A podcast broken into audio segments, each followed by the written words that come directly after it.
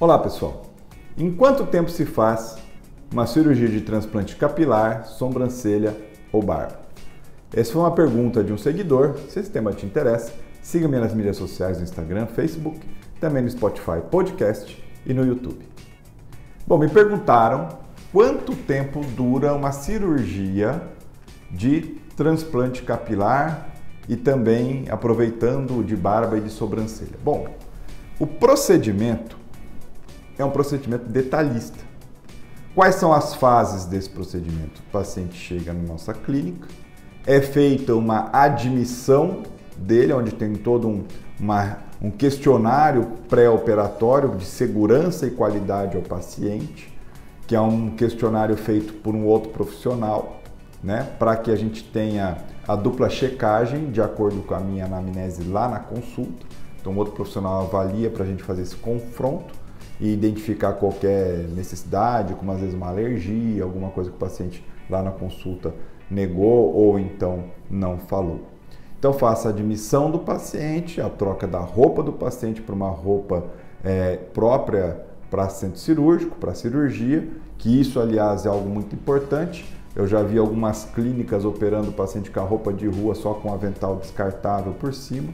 Isso não segue um padrão de asepsia, porque você não sabe por onde né, ele passou com essa roupa e vem por uma roupa contaminada para dentro de um procedimento cirúrgico. Então, depois dessa troca de roupa, o paciente passa para o momento de fotografia, marcação, bloqueios anestésicos, anestesia local, administração de medicamentos via oral para ele dormir e para analgesia, controle da dor. E aí a gente tem os tempos de raspagem do cabelo quando necessário, porque nem sempre a gente raspa, a gente transplanta, às vezes é, raspa a área doadora, mas não a área a ser implantada. Parte-se para o corte e extração dos folículos da área doadora, depois pré-incisão e implantação desses folículos na área receptora. Após isso, finalizamos com a asepsia geral para garantir a qualidade e a asepsia do procedimento e ele vai embora para casa com uma faixa de compressão para evitar o edema de rosto e uma, algumas orientações e um kit de produto que ele vai usar no pós-operatório. Bom, vê-se que é um procedimento detalhista que exige uma atenção e um protocolo é, restrito de, de controle de risco e tudo mais e qualidade. Então, a monitorização do paciente, a administração de medicações segue um rigoroso padrão de controle de qualidade. Então, essa cirurgia é uma cirurgia de baixo risco porque existe toda esse controle, né? E a gestão desse tempo cirúrgico.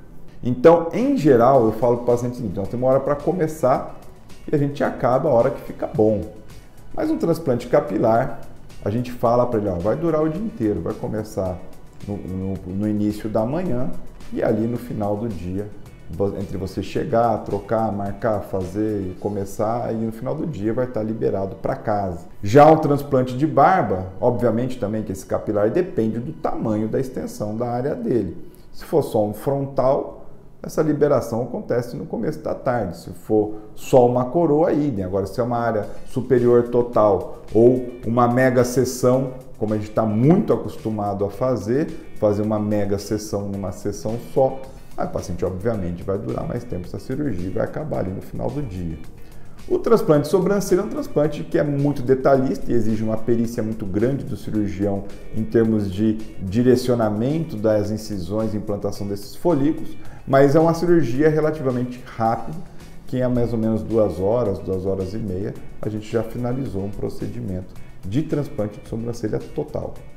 Já o de barba vai variar também a extensão né, dessa barba ser implantada. Se é uma barba total, se é uma, uma região, se é um redesenho, mas a barba também ela vai estar tá, começando no início da manhã, no meio ali da tarde já vai estar sendo finalizada. Então, para vocês terem, vocês terem uma noção, mas como é muito cartesiano, muito protocolar, pelo menos os meus protocolos, para que se tenha segurança e qualidade de resultado, nós temos as observações a fazer, que é o tempo de, de analgesia e também o tempo que o folículo pode ficar fora do corpo, em solução própria de temperatura e acondicionamento, para depois ele ter que retornar para ser implantado. Ele, não, ele tem um limite de tempo que ele pode ficar ali fora. Certo? Então, espero ter respondido a sua dúvida. Fico à disposição para novas dúvidas, que são através delas que eu gero os próximos conteúdos. Um abraço e até o próximo vídeo.